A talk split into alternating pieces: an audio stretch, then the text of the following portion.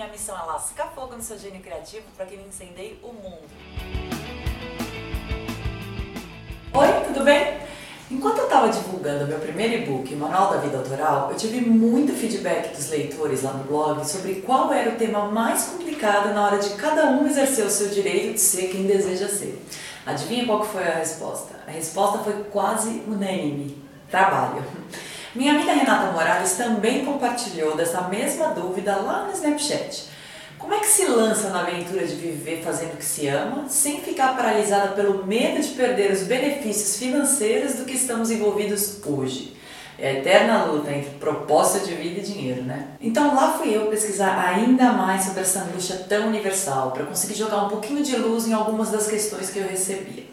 Foi enquanto eu mergulhava fundo nesse mar de citações e pensamentos sobre o tema do trabalho que eu vislumbrei um diálogo imaginário entre pessoas bem prováveis, mas que pareceu resolver na hora essa tormenta. Citando seu Madruga, o trabalho não é ruim, ruim é ter que trabalhar.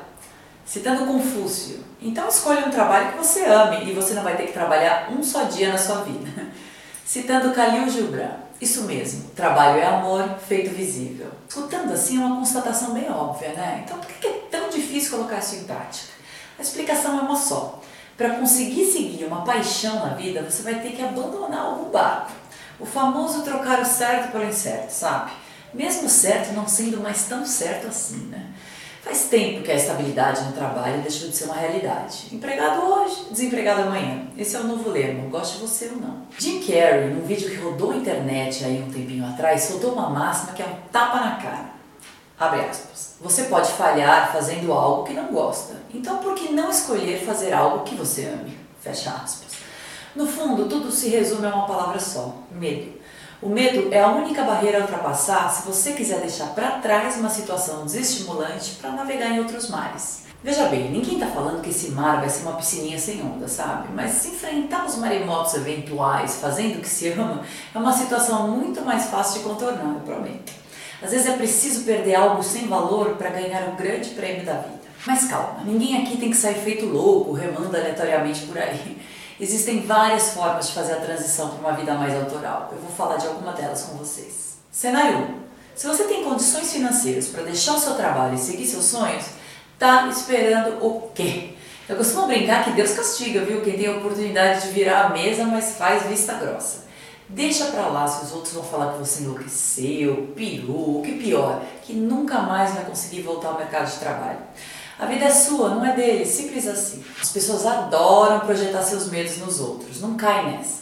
Cenário 2. Se você não tem condições financeiras para abandonar o barco, mas tem aí algumas horas sobrando no seu dia ou semana, por que é que você não começa um negócio paralelo?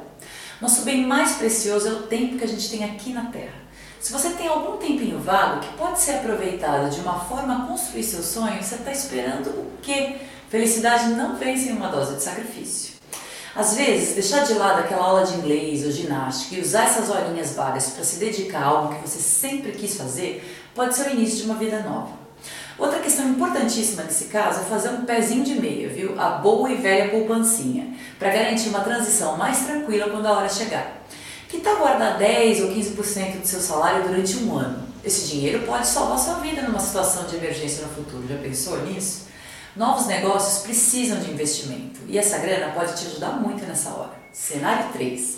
Se você não tem condições financeiras para sair do trabalho atual e nem horas sobrando para perseguir outras atividades, não se desespera, calma.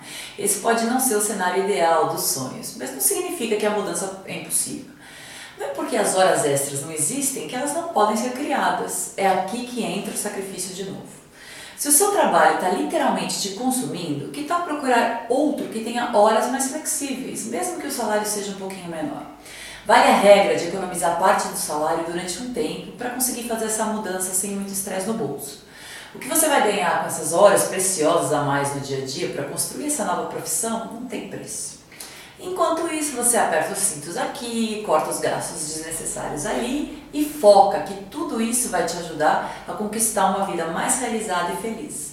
Seja qual for o seu cenário, a verdade é uma só. Não existe mudança sem ação e um pouquinho de sacrifício. Eu quero que você saia desse nosso vídeo aqui hoje pensando, qual que é o meu cenário? Como é que eu posso fazer acontecer a mudança que desejo dentro da minha realidade? Afinal, cada um tem sua vida, as suas próprias dificuldades, não tem uma fórmula mágica para resolver isso. Você vai ter que criar um plano de ação que se encaixe na sua vida. Espero que você tenha gostado dessas dicas e desse nosso bate-papo aqui hoje. Te convido também a conhecer o meu novo site, Incendeie Seu Gênio Criativo. Eu montei uma oficina 100% online gratuita que vai te ajudar a despertar, alimentar e libertar seu gênio criativo para o mundo. Então não bobeira, se inscreve lá para participar. Vem pegar fogo comigo. Beijos e a gente se vê.